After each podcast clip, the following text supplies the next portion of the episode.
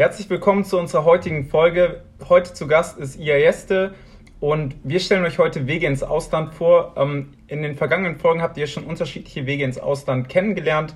Jetzt haben wir uns gedacht, machen wir nochmal einen kompletten Podcast-Teil, wo wir nur Wege ins Ausland vorstellen. Ia Jeste macht hier den Anfang. Und ähm, ich freue mich schon sehr und nach dem Intro geht es dann weiter. Caroline. Caroline. Caroline. Caroline.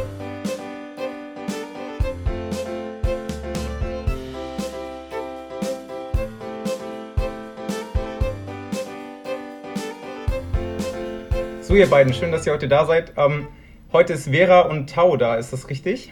Ja, schön, dass ihr uns eingeladen habt. Ja. Ich bin Tau. Ich bin Vera. Genau, sehr schön, dass ihr heute da seid.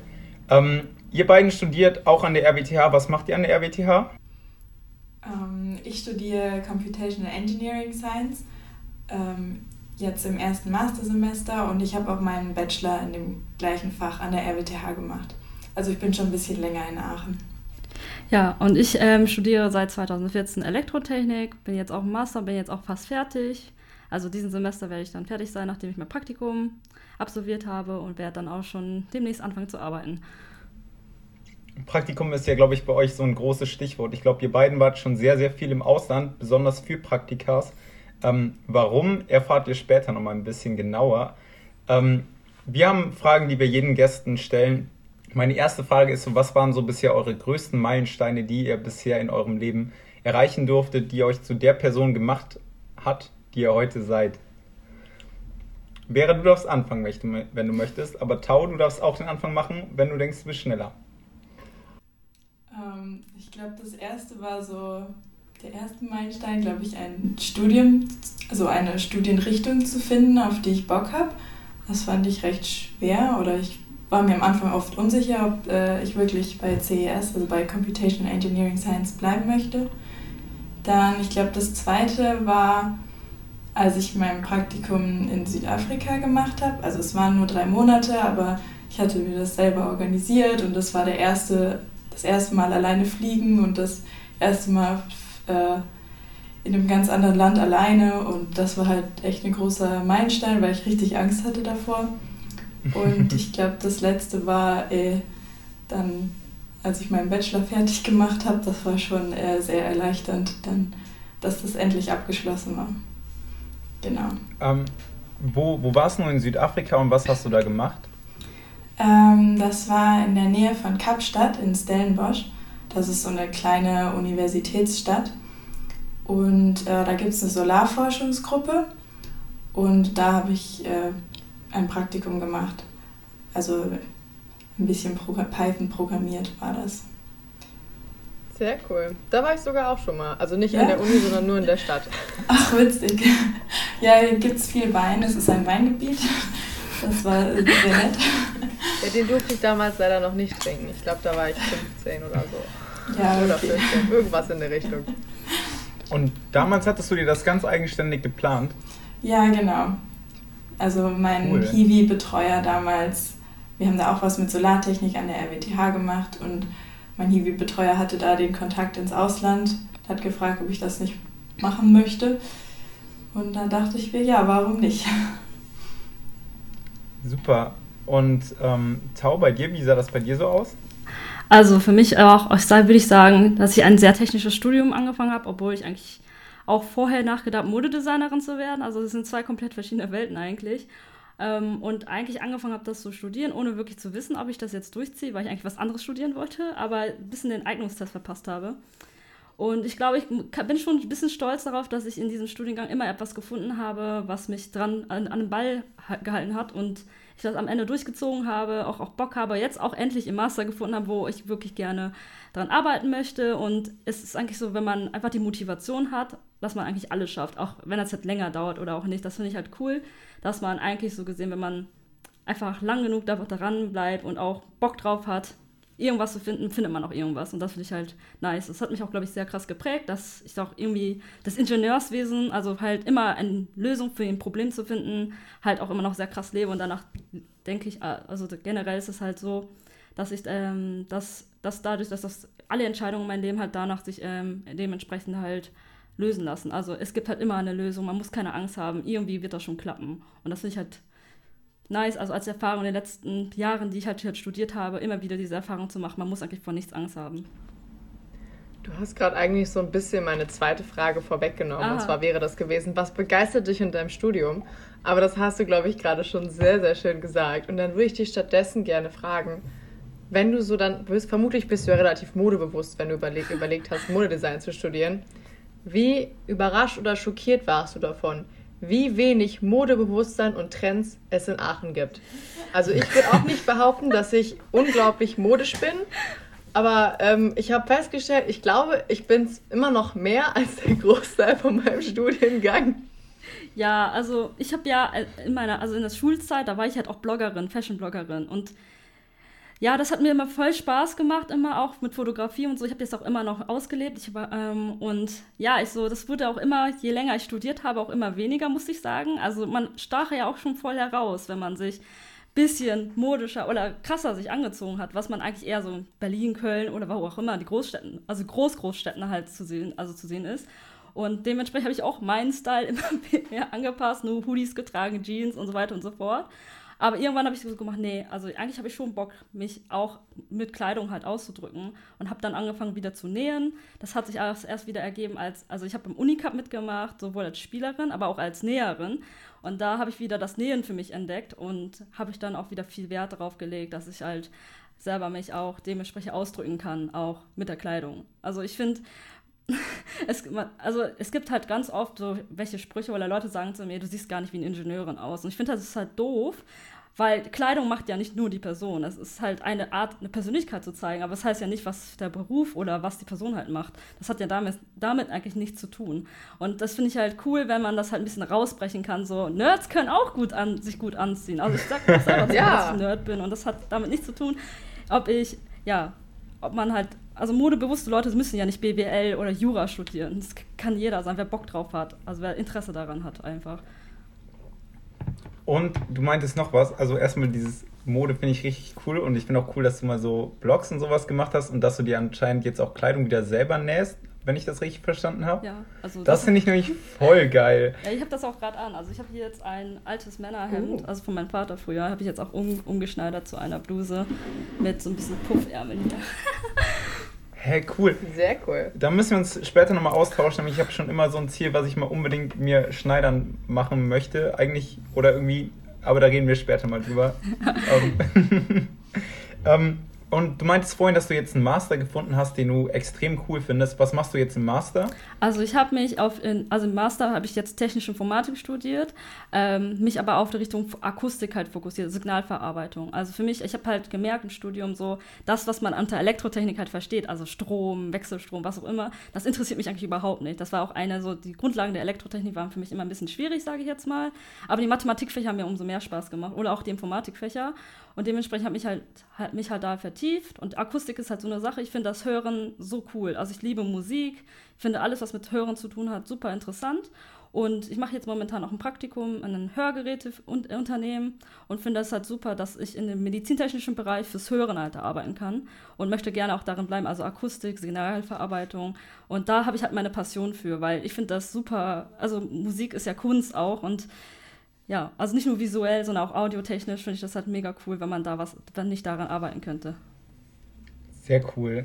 Die Maschinenbauerin oder nee, gar nicht Elektrotechnikerin, die quasi durch Technik dann ihre Kunst ausdrückt. Sehr, sehr cool. Hört sich sehr gut an. Vera, was ist was, was dich so begeistert? Vor allen Dingen in dem, was du tust, an deinem Studium jetzt mit dem, ähm, mit deiner Initiative, wo du mithilfst. Was begeistert dich so? Warte, jetzt an der Initiative oder an dem Studium? Eigentlich eher an deinem Studium erstmal. Über die Initiative reden wir ja später nochmal. Ähm, was ich ziemlich cool finde, ist halt dieses ingenieurwissenschaftliche Probleme lösen. Also man ist, so Ingenieurwissenschaften klingt erstmal total unkreativ, aber ist es halt gar nicht, weil es gibt halt immer dann irgendwelche Fragestellungen, wie löst man das am besten und gerade, also ich meine, äh, CES geht ja darum, wie man mit dem Computer Probleme löst und da gibt es halt super viele Wege immer, wie man das machen kann, wie man den Code schön schreiben kann und wie man das noch besser, eine bessere Lösung findet, noch ein anderes Fahren, Verfahren ausprobiert und ja, dieses Lös kreative Lösungen finden oder das finde ich halt ziemlich, ziemlich cool. Ja. Voll gut. Auch du bringst Kunst in Codes, also. ich finde das so witzig. Ne? Also ich hatte letztens auch ein Bewerbungsgespräch gehabt und dann so, habe ich erzählt, so warum ich überhaupt Elektrotechnik habe ich gesagt, ich möchte irgendwas mathematisch, aber auch Kreatives machen. Und später wurde ich dann halt gefragt von dem einen Abteilungschef, der meinte so, hä, Mathematik und Kreativität passt für mich überhaupt nicht zusammen. Und dann haben wir halt zehn Minuten philosophiert darüber, wie Mathematik und Kreativität zusammengehören. Und also zum Schluss habe ich einfach gesagt, ja, also für mich ist Mathematik schon kreativ, weil, also man ist, man, zum Beispiel Probleme zu lösen, muss man ja kreativ sein und dafür ist halt Mathematik ein Werkzeug. Und ich glaube, damit habe ich ihn überzeugt. Aber davor war ja so, ja, für mich ist kreativ eigentlich nur so kreierend. So wie seine Frau, die hat gesagt, die war Grafikdesignerin, das ist für mich kreativ. Ich als Informatiker bin doch nicht kreativ mit Mathe. Ich so, ja, eigentlich schon. Ja, also da kann ich euch nur zustimmen. Ich finde eigentlich auch gerade, wenn du jetzt irgendwie was malst oder so, dann kannst du einfach komplett frei alles in dem machen irgendwie, was du möchtest. Aber wenn du jetzt Ingenieur bist, dann hast du ein Problem, was an reale Grenzen gebunden ist. Du kannst nicht unendlich in die Höhe bauen, weil das funktioniert halt irgendwann nicht mehr. Das heißt, du musst ja eigentlich umso kreativer denken, um halt Lösungen zu finden, das trotzdem zu schaffen. Ja. Und ich finde, gerade Mathematik ist eigentlich, wenn man es über nachdenkt, wie ist Mathematik entstanden? Warum? Das ja. muss ja eigentlich aus einer Art Leidenschaft zum Denken entstanden sein. Weil irgendwie, keine Ahnung, wenn du jetzt irgendwie Müller bist, ja, man möchte halt Brot backen, wir brauchen Lebensmittel, wir brauchen irgendwie Kleidung. Aber irgendwer, der sich mal hingesetzt hat und gedacht hat, boah, ich addiere jetzt hier verschiedene Sachen zusammen und ziehe die voneinander ab, so, okay, ich dividiere das jetzt auch und ich denke mir jetzt mal eine Integration aus. Wir stellen jetzt hier diese Fläche durch irgendwas anderes dar. Also ich weiß nicht, wer auf diese Schnapsideen gekommen ist, aber es ist eigentlich total geil. Ja, doch. Also Beweisung, alles. Also wie auch überhaupt von A nach B zu kommen in Mathematik ist schon sehr kreativ. Ja, würde ich auch so unterschreiben. Ähm, meine Mathelehrerin hat mir damals immer unters, äh, unter die Mathe-Klausuren geschrieben, sehr kreative Arten auf das Ergebnis zu kommen. Ähm, das fand ich mal cool. also ich würde das jetzt nochmal unterschreiben, ne, unterstreichen, nämlich Mathe ist ja nicht mehr als, ähm, also ist viel mehr als dieses 7 plus 2, was halt 9 ist, sondern du musst halt irgendwas... Nur um das klarzustellen, falls ihr es noch nicht wusstet. sondern man muss halt irgendwas, was halt nicht klar definiert ist, halt irgendwie zum Ergebnis kommen.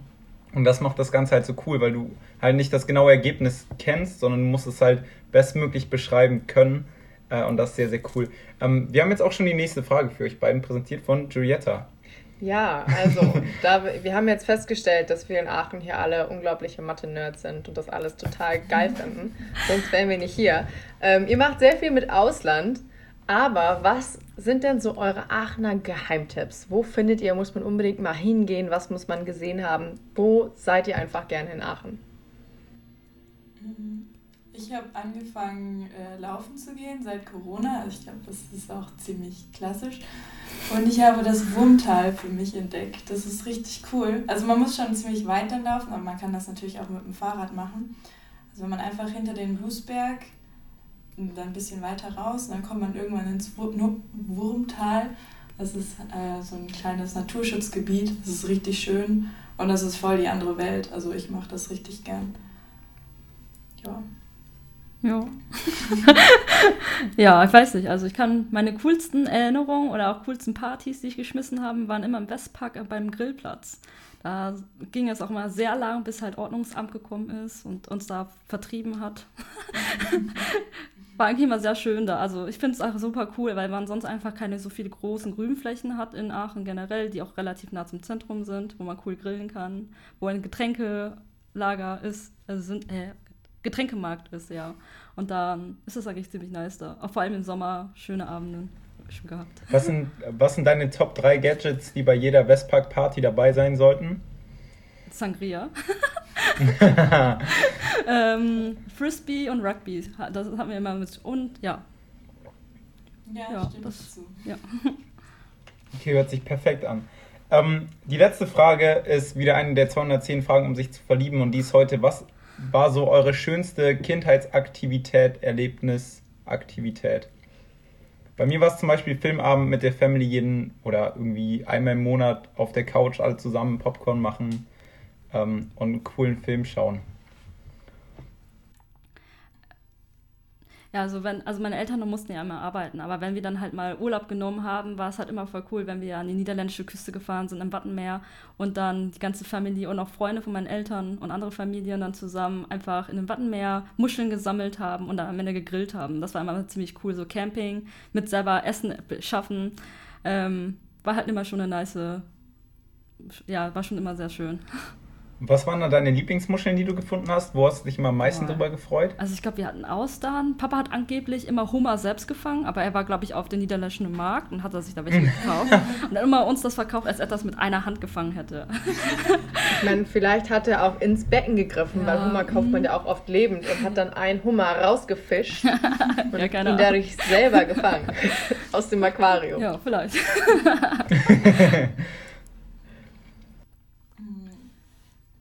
glaube, bei mir waren es äh, Ferien bei meinen Großeltern. Also meine Großeltern wohnen im Allgäu, also am Alpenrand in Deutschland. Und da sind dann meine Schwester und ich, äh, ich glaube einmal im Jahr mal für eine Woche hin. Und dann gab es Aktivurlaub bei den Großeltern. Also wir sind dann wandern gegangen mit Oma und Opa. Es hat halt vom, vom Fitnesslevel halt perfekt gepasst. Opa hat irgendwelche Geschichten und Witze, selbst ausgedachte Witze erzählt, über die keiner gelacht hat, bis auf er. Es war richtig süß immer und ja, waren im Kletterwald oder Skifahren im Winter. Genau.